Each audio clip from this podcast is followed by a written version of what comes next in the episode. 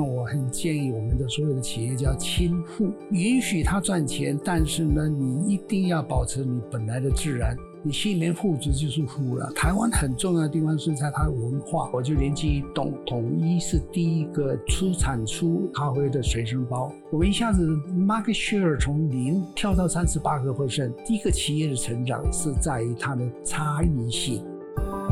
我是侯乃荣，台湾名人堂要告诉大家：有故事的人，有意义的事。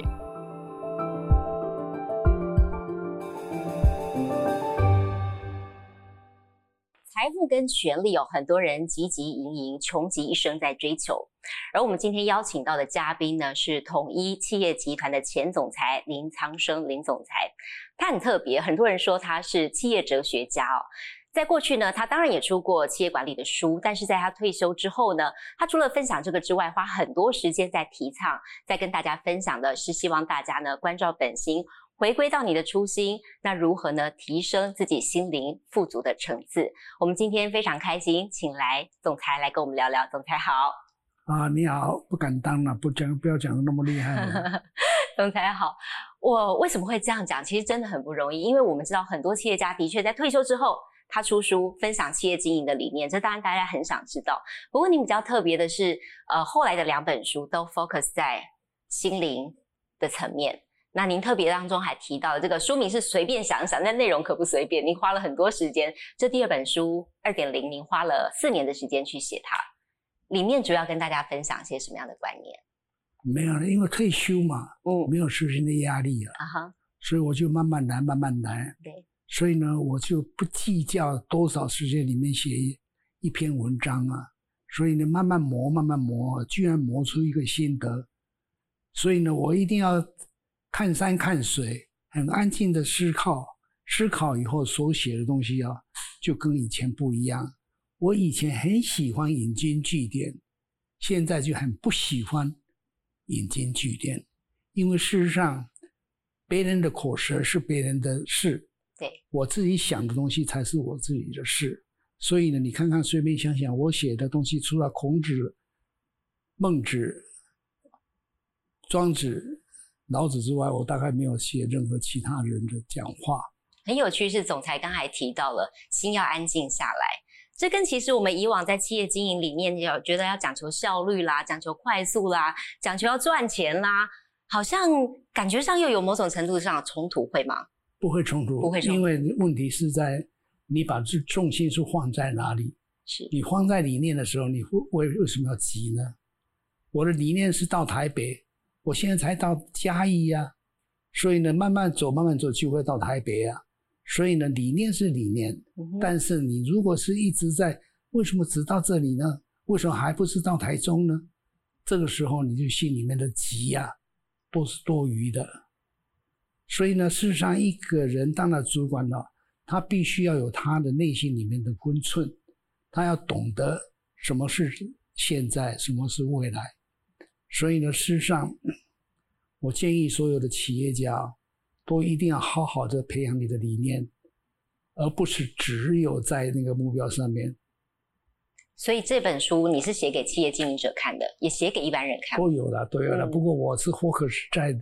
企业家啦，因为台湾哦，我就是如果是影响一个企业家，他可以影响一百个人、一千个人、一万个人呢。对，我如果写每一个人的话，他只能够影响身边的十个人、二十个人。当然，我是很想影响更多的人更好。嗯，但是呢，企业家啊他必须要有正确的观念。但是我们现在九十个本身都是中小企业，中小企业的一个很多的问题。一第一个问题是传承的问题，所以会产生家庭的悲剧。第二个是那个他观念上只是赚钱，所以会有产生很多一直在拼的那一种拼的压力。第三个有很多了，所以呢，事实上我很建议我们的所有的企业家亲富，就是这个道理。亲富是那个颜渊的清贫。古代的时候大家都很贫穷啊，所以你也贫穷，我也贫穷，但是呢。他保持他贫穷的时候很安逸，他心里面呢还是很清净，所以呢颜渊呢就得到孔子的赞赏。但是呢，现在我们的现代社会，你怎么能要求每个人都很平呢？要与时俱进了。与时俱进啊！所以我们要允许他赚钱，但是呢，你一定要保持你本来的自然。嗯，所以我常常讲一句话，就是说，脑筋要跟上时代，心灵要贴近自然，嗯，就是这个道理。嗯，所以脑筋跟心灵啊，不可以让它分家。嗯，要怎么样子能够不分家？那个你要看这本书了。里面有很深的道理跟大家分享。但总裁落实到企业的管理上的话，您说的轻负又应该怎么去做？很简单啊，你每天要赚钱，每天在忙碌什么事的时候，你没有一个理念，你这所所做的事情不一定都对。所以呢，事实上我常讲，你赚了一块钱有两个品质，一个是正面能量的一块钱，一个是负面的能量的一块钱。你最后能够拥有多少的金银财宝都没有用，因为正与负会互相抵消，然后最后剩下的正的部分是你的资本、你的钱财。但是如果剩下负的话，你就要着落了。嗯哼，所以呢，事实上哈，我看所有的企业哦，看多了，很多朋友都出问题，都是这个问题。所以呢，事实上我很主张。传承主张方向，主张理念就是这个道理。嗯哼，那很多年轻人现在还没有到富的阶段，对不对？他可能还在追求他人生上的一些的机会，希望可以得到机会，还没有往富的那个方向走。在这个阶段的朋友，你会给一些什么样的建议呢？你心里面富足就是富了，所以你这个富不见得是富有的富，不一样，是心灵的富足，心里面富足。嗯哼，所以呢，也有很多人呢。他虽然没有赚很多钱，但是心里面很舒服、很安逸、很很有他的分寸。所以呢，事实上我很喜欢讲的就是这个心灵里面的付出，而不是生理外面的付出。因为你赚一口一个口一个人只有两个口袋，你一直要伸手要人家的钱进到你的口袋，你要先把你的口袋掏空啊，嗯哼，然后有钱可以进来啊。对，你没有掏空你自己的手的。口袋的时候，你已经拿了一手上一大堆钱，你塞不进去。所以呢，你要先去帮助别人，而不是先去赚人家的钱。嗯，总裁，您刚才一直有讲到本心哦，然后也一直在提倡这个文化的重要性。您在书里面讲到一个词叫 GCP，这个部分。你是不是可以跟大家聊聊这个 C 指的是 GCP 啊？啊，因为现在大家都追求 GDP 啊，哦，GDP 是看得见的文的数字啊。是，但是台湾不应该只追这个数字啊。你台湾这么小，你的 GDP 要可以跟全世界所有国家去争吗？我们台湾这么小，我们的政治力量能够跟全世界去争吗？争不来的。所以呢，我第一篇的文章啊。我是在写这个事情，我们应该要往我们的强的地方来发展。强的地方的意思就是说，我强的地方是你弱的地方，我用我的强来打你的弱，我一定会赢吗？你用你的弱去打人家的强，你怎么会赢呢？所以下士对上士就是这个道理呀。但是很多人不了解台湾，所以台湾很重要的地方是在它的文化。而不是在它的经济力量的多大，而不是在它政治力量的多大。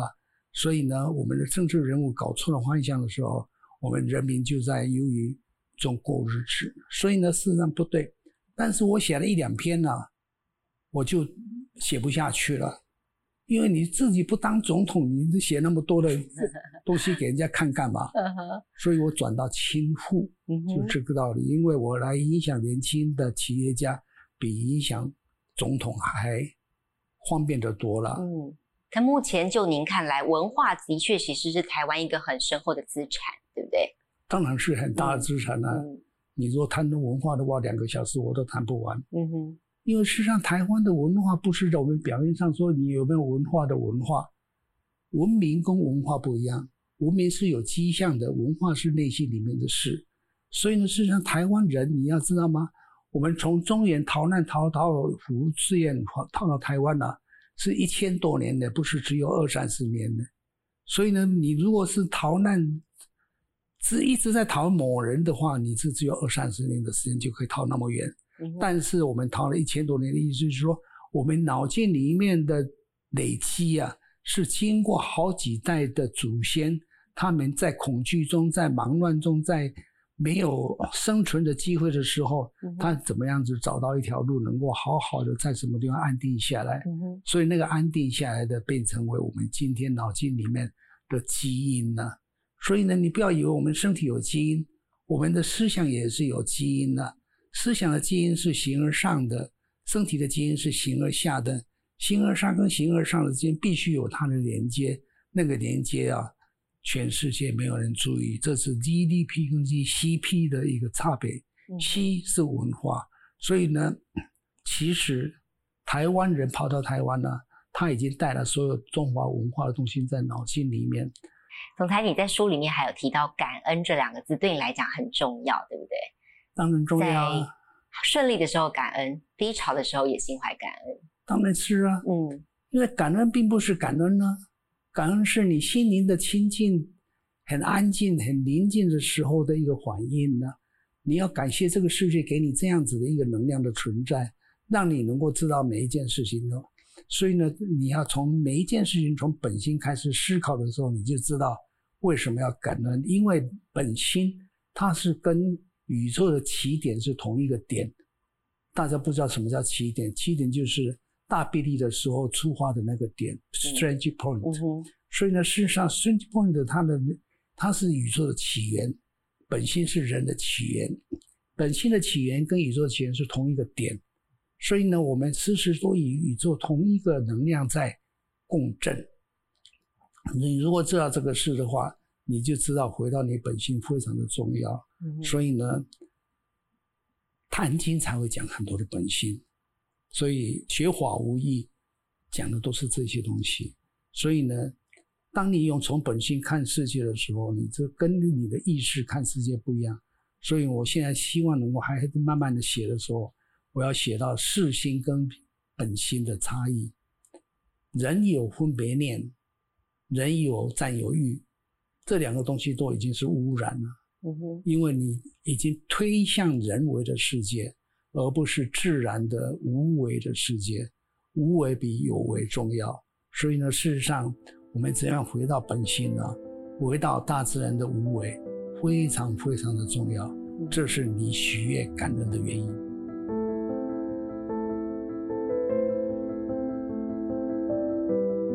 总裁，您自己是成大电机系毕业，工科的学生。但是很具有人文精神，你包括后来还创办了《草原》杂志，那个是在学生时期。没错，这个是老天爷给我的那个考验。嗯，我在二年级的时候盲肠炎，别人盲肠炎两个礼拜就没事了，我躺了六十七天，躺六十七天，我差一点走掉了。嗯，所以我知道老天爷要我留下来，好好的做一些什么事。所以呢，事实上你要知道，电机的功课很紧很紧。对，所以呢，我掉了那么六十七天呢，我后面的功课就接不上，所以呢，我草草毕业就是这个道理。草草的意思只要是我不是很好的成绩就毕业了，所以呢，事实上那个时候我就很疯狂的、很喜欢的是在文学的道路上面做一些什么样子的发挥。嗯，所以呢，我其实我在台南一中的时候就已经是编辑。台南一中的议员呐，然后到成大以后就有这方面的兴趣，而且我有一个好爸爸，他赚他的钱我不知道赚了多少钱，因为我们家都很辛苦。是，但是呢，我那个时候我跟我爸爸说我要想去做什么事，他说好啊，你去啊。你跟他说你想创办杂志是不是？对啊。嗯哼。他说你去啊。同意呀。他一下子就同意啊，而且没有经过的。再三的什么思考不思考的之类的，所以呢，事实上，我把那个爸爸的二十万块钱全部都赔掉，所以他非常信任你，很支持他那一句话没讲，我到现在都还很感恩。他一句话没讲，所以你记，你知道有一个人叫黄春明，是那个时候他我们几个人都是从国华把他拉出来的时候，他帮助我我很多的那个文章。嗯哼。他还说：“你当时你知道，你亏掉二十万是三栋房子。”哇，那时候的二十万不得了。我不知道啊，但是呢，慢慢慢慢的我就知道，我那个因为办杂志很花钱，是，所以我们的草原杂志啊，那时候有一个理念，就是说我希望把那个所有的那个草根性的那个文章啊，都能够好好的发挥起来。嗯所以呢，那时候我找遍了所有的台湾的文章的写作很好的人。所以呢，事实上我那个时候就开始，但是直到第三期的时候关门了以后，就没有人见人了。没有人见人怎么办呢？我父亲问我说：“那你要不要到统一去？”我说：“我怎么能够拒绝呢？不能做好学生，也要做一个好儿子啊。”嗯哼，所以我就听话了，所以到统一来了。到统一来的时候，没想到我这个人嘴巴又很喜欢乱讲。我进来不久，不久以后是跟我们老板高清燕先生啊，我就跟他建议说：“哎，我们统一要做大的话，要先做那个公益事业。哦，你那么早就有这样的想法？哦，当然了。所以呢，我给建议呢，他说一下子就说好，你去做。所以我们很早很早的时候就已经有统一的社会福利基金会。是我自己创办了这个社会福利基金会以后，我怎么可以溜掉呢？好不了了。跑不了了，所以呢，我就变成为我们班里面有九九十八个 percent 都出国去了，是我到现在都没有出国，就是这个原因呢、会遗憾吗？会不会是你一个曾经想要的不是啊，变梦想变成为被绑住了。被绑住了？所以呢，我本来进到统一是一个面粉厂的厂长，我是读工的嘛，是但是后来啊，因为老板也看到我这个不是跟机器能够一起的人，我是跟人在一起的人，所以把他调到业务了。嗯哼，所以呢，事实上慢慢慢慢，我就从人的学习里面学了很多东西。所以呢，事实上我们要怎么样子能够在自己的领域里面，从跟朋友的交往里面，从社会的交往里面学了很多人文的东西啊，才是人生的一个很重要的一个方向。所以呢，事实上从那个时候开始，我就一直在把我的工作跟我的人文的观念呢、合在一起，所以我创办了很多的那个商品，对，都跟这个有关系。有哪些比较具体的例子跟我们聊聊？我开发那个左岸咖啡的时候，他们提这个案，我还把它压在我桌子上半年，因为我很怕出事啊。嗯哼，台湾海峡的左岸是哪里啊？共产党哦，名字上有点争议哦，不知道了。嗯如果人家把你怕人家对啊，跟你讲说那个统一的左岸咖啡你要小心啊，他是怎么样的话，我就昏倒。但是直到有一天，我去了塞纳河左岸，我去看了左岸的那些咖啡店，邓肯在这边跟谁在一起，那个沙特在这边写什么文章，我慢慢慢慢了解到他人文的气息，那个人文的气息哦，我就很感动。所谓感动，就是说回来以后，我就马上要求我们的人员能够整团队到那边去，把那个人文的气息拍回来。所以左岸咖啡一下子就轰动，就是这个道理，把文化放到商品里面。对后来我们又又又开发了纯吃茶之类的东西啊，把那个故事都写在里面，真的很引起很多的共鸣。我常常讲一个例子，就是说，因为我们的那个包装啊很简单，只能够不能超过是一百个字，所以呢必须写的很短的故事。我看到一个稿子，我这一大哈哈大笑够，为什么你知道吗？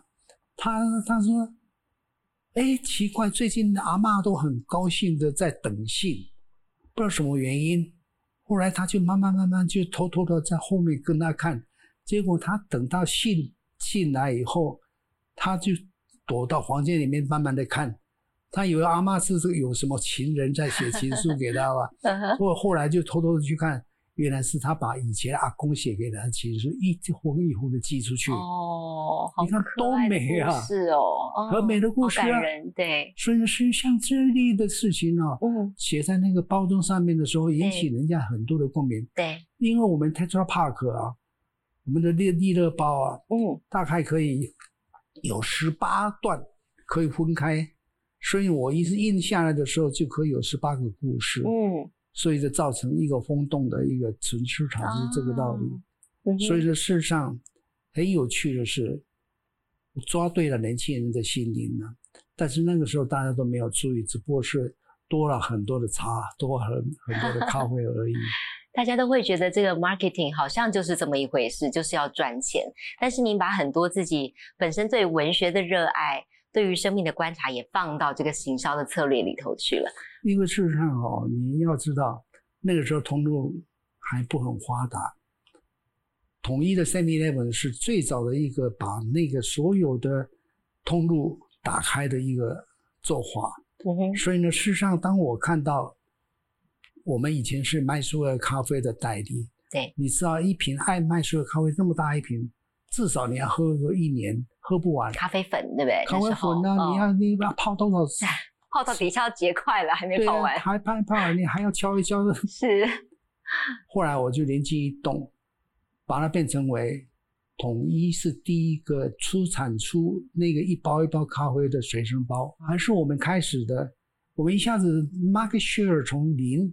跳到三十八个 percent，嗯哼，所以我才开始慢慢学习 marketing 有趣的地方就在这里，嗯哼，所以呢，我们对每一个 marketing 每一个行销都一定要好好的深入研究。对，所谓行销的意思就是说，我们统一的产品呢，你如果事后慢慢去追的话，你就会看得出来，我们设计一个统一的包装的时候，那个包装我们都必须到市场里面、超级市场里面看看。它同类的包装里面都是用什么颜色？它全部用红色，我就不用红色。哦，你要从大家视野中跳出来，要突然跳出来啊！所以呢，事实上有很多的技巧，是那个技巧才是有趣的地方。嗯哼。所以呢，事实上从这里面我慢慢了解，那个有趣就是文化，要想到别人所没有想到的事情。嗯哼。所以呢，事实上，我因为这样子跟日本那个。传景信雄非常的好，因为他是一个行销的专家，我请他到台湾来演讲好几次。他在今日大会上讲一个故事也蛮好的。他说他在一九七零年代，日本的 Seven Eleven 呢如火如荼的发展，所以呢，他如火如荼的发展，他看到机会，因为日本有几百万家的干妈店，你 Seven Eleven 了不起是几百家而已嘛。已经是变成为那么厉害了，但是呢，他去找其他没有参加 Seven Eleven 的干妈店去来，我帮你辅导。Seven Eleven 要一百块钱，我只要二十块钱就好。哎，你很多人就跑到他这边来了。对。然后呢，有一次他到经营者大会，在演讲这些事情的时候，有一个人上台去打他。他说：“你干嘛要打我？”他说：“你很厉害啊。”我就是你指挥成功的那个干妈点，gay 还干妈点嘛？因为没参加他，他就被打，活不下去了。他活不下去，对，所以呢，他就开始，哎，我的思考不对，我不是竞争，所以呢，他就思考一个方向。他有在日本变成有一个很大的经营的上市公司，叫传景综合。所以呢，事实上。他的 philosophy 就是说，我的业务人员一两千年，他教育他们的是，你要找出对方的优点，而不是找出对方的缺点。所以呢，你如果是把找出他的缺点，说这个地几个地方把它改掉的话，他就会把他说你不是我传经的人。我们要延伸优点，而不是要延伸要消灭的缺点。消灭缺点的力量花的太多，你优点增加的时候，你的缺点就会减少。所以呢，事实上，他在那个时候，他最主要的一个差别性就是说，我不再做竞争的优势。嗯哼。所以呢，他就讲，第一个企业的成长是在于它的差异性，所以他一直在创造差异性，他一直在创造他优点，就是这个道理。所以呢，我们要延伸我们的优点，不要去害怕我们的缺点。嗯。所以做人也是一样，你优点就是感恩。你是一直感恩就好，你不要认为说我看到这个人就讨厌，然后我怎么样把那个讨厌两个字从心里面拿掉，拿不掉的。你要知道，一脑筋里面有一只猴子出现，你永远想着那只猴子，你没有办法说我不想，所以呢是拿不掉的。所以呢，事实上人的天性是这样子，所以你只能够用优点来 cover 缺点。很可惜，台湾有很多人都不知道这个道理，嗯，尤其是中小企业。总总裁，我们回过头来谈谈书哦，因为据说你写这个书的时候呢，每一天花一两个小时就坐在庭院里面仔细的思考，然后对于生命好像也有不同的体悟跟想法，是不是跟我们分享一下？事实上，我在写这本书的时候，我有一个原则，我希望不要跟别人讲相同的东西，所以呢，每一个观念、每一个思考，我都很慎重，因为我已经退休了，我不赶时间。我不赶进度，所以呢，我可以慢慢慢慢的来。所以呢，光是写一篇，我就写了一个多月。所以呢，事实上，如果说耐心的话，是非常的耐心。其实，已经上年纪的人都要这样子。呃，因为是在那种长河里面，所以我想的思考比较远一点。所以呢，我这本书后面。所想的都是想交代一个东西，就是说人的生命是什么这个问题，大家都不敢谈、不敢讲，但是呢，困惑很多。呃，事实上，我一直在思考这个问题的时候，我发现了，我们必须从宇宙的生成开始。宇宙开始的时候，它是从一个奇点，奇怪的奇，嗯，然后大臂力，然后整个爆炸。爆炸以后就变成为一片混沌，一片混沌的。过了三十万年以后，里面的数粒子互相的碰撞，碰撞以后才变成为有一个原子的出现。原子的出现的时候，原子是一种物质的最小单位，所以呢，它可以反射光线。所以呢，爆炸的时候出来是光线，所以呢，光光线照出去的时候有。原子反射，所以整个宇宙就亮起来了，叫做宇宙幻晴，晴天的晴。所以呢，事实上这个事情呢很奇妙，产生了世界的时候，整个世界就亮起来了，就跟我们那个生下来以后，整个眼睛张开，世界亮起来都一样的。所以呢，我们发现，我一直在谈本心呢。对，本心的意思就是说。人生下来的时候，那种觉知开始发起作用的时候，它是大爆炸的时候，那个起点的那个光明的出现是一模一样的。所以人在没有生下来以前，也是一片混沌。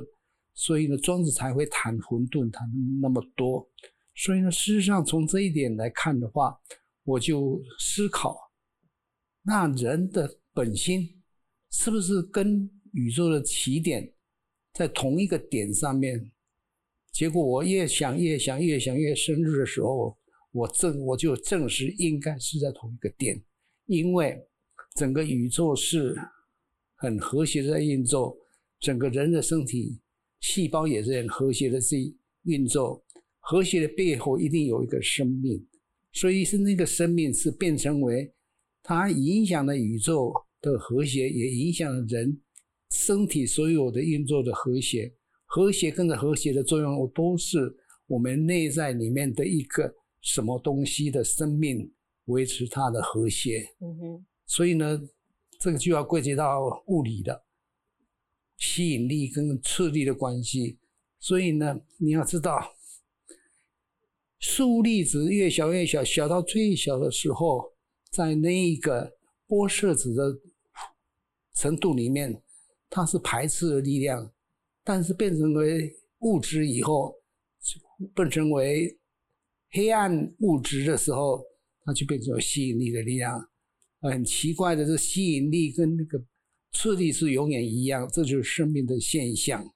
所以呢，事实上我在这个上面，我就确定人的生命是来自宇宙的生命，人的所有的一切都是宇宙通相通的。所以，当我们回到本心，我们就接到宇宙的能量。所以呢，事实上，他们修行的人为什么每天打坐？为什么会每天都非常的极尽？因为他们在修行里面得到的乐趣。什么叫乐趣呢？因为你跟宇宙的能量相接的时候，宇宙的能量太大了，它的生命力比我们高的很多。所以呢，我们跟它接触的时候，我们的生命力就被充电。充电时候就有种喜悦的感觉，这种喜悦的感觉的话，就是他们为什么乐此不疲的原因。所以呢，我从此以后就不想动了。所以呢，事实上，我想这是一个很重要的一个发现，但是我还没有把它写下来。我希望将来有机会再来写吧。所以期待下一本书。对啊，总裁，您另外在书里面还有特别提到南怀瑾大师哦，您其实受他非常多的影响。对啊，我想问问，就是说您从他的身上，你觉得你学到最宝贵的、最珍贵的那个精神是什么？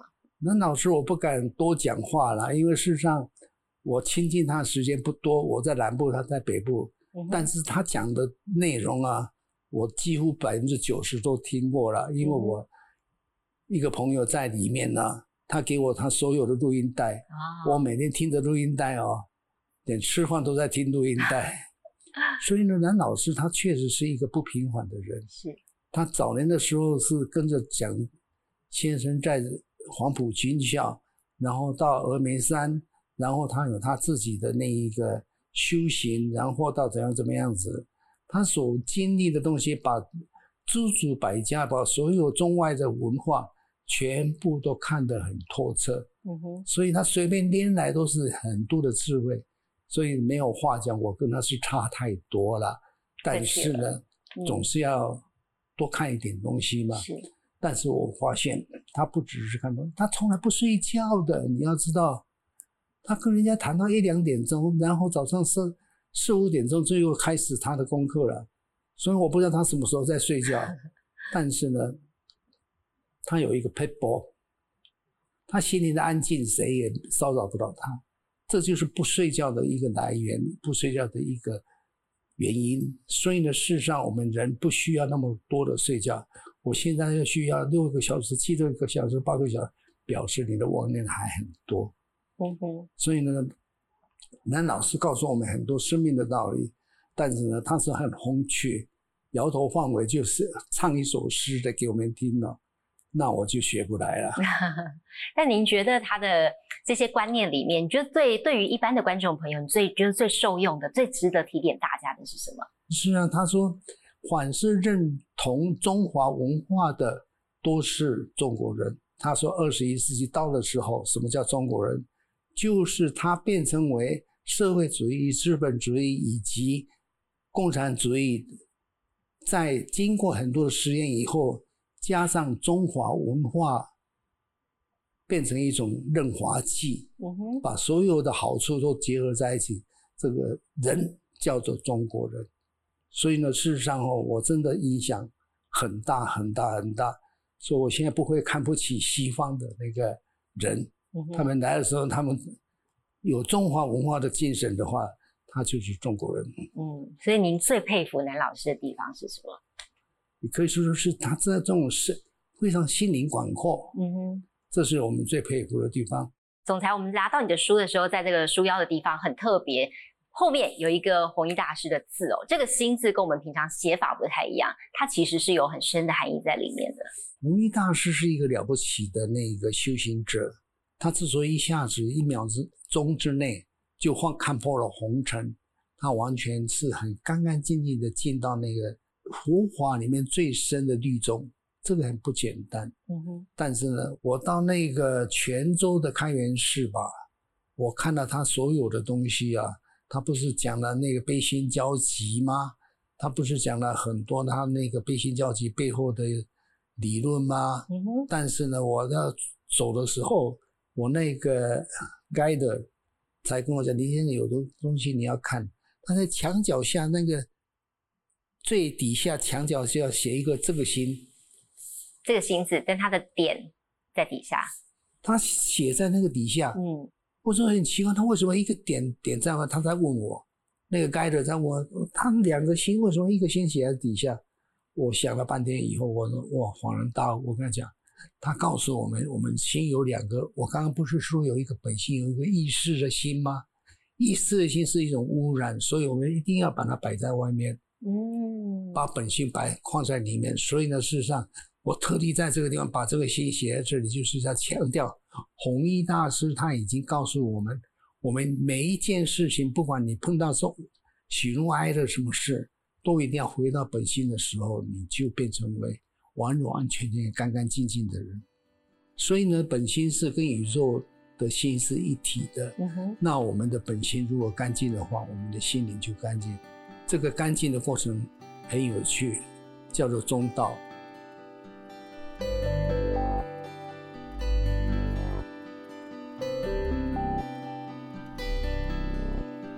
总裁，您自己在这个从基层开始做起，在从一基层做起到现在，呃，到之前退休大概是五十年，超过五十年的时间了。对，这样子的经历对您而言，在后来担任总裁这个职位上，您觉得有什么样子的最大的成长跟？当然有啊，因为事实上，步步高升的意思就是说，你要经过很多的那个难题。是，所以做人比做事重要，就是我那时候体会。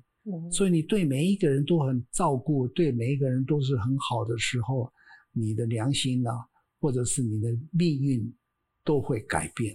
嗯，所以呢，世上不要怨天尤人，一个人怨天尤人，就把你自己掉到负面的能量里面去了。所以呢，我我我，因为我们统一的那棒球打了三十几年，我对棒球非常的热爱，就是这个原因，可以学太多东西了。所以呢，当我那个球员那个做那个一个失误的时候，把那个那个手套摔到地上的时候，我就把他叫来了。你这个就会影响到你下一次，而不是这一次摔那个的而已。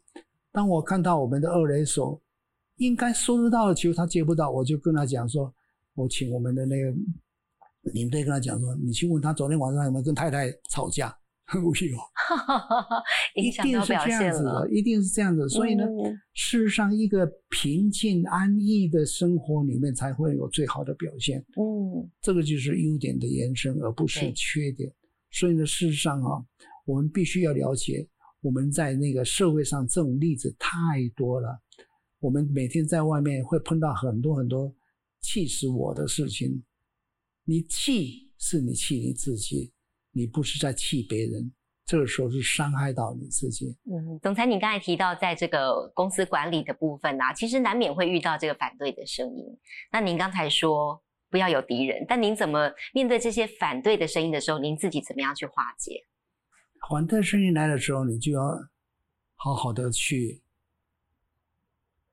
这个东西要分成两层两个层次讲，内心里面你还是要感恩。你还是感恩他，还是谢谢他反对你，是不是？内心呢？我不是说讲出来，讲出来的话就变成传道了，不是啊。是，因为你传道没有道理啊。嗯。但是表面应该怎么反应的话，就从内心里面的感恩里面以后再去。你只要觉得你对的，你就要坚持要做下去。所以你可以做到不动怒。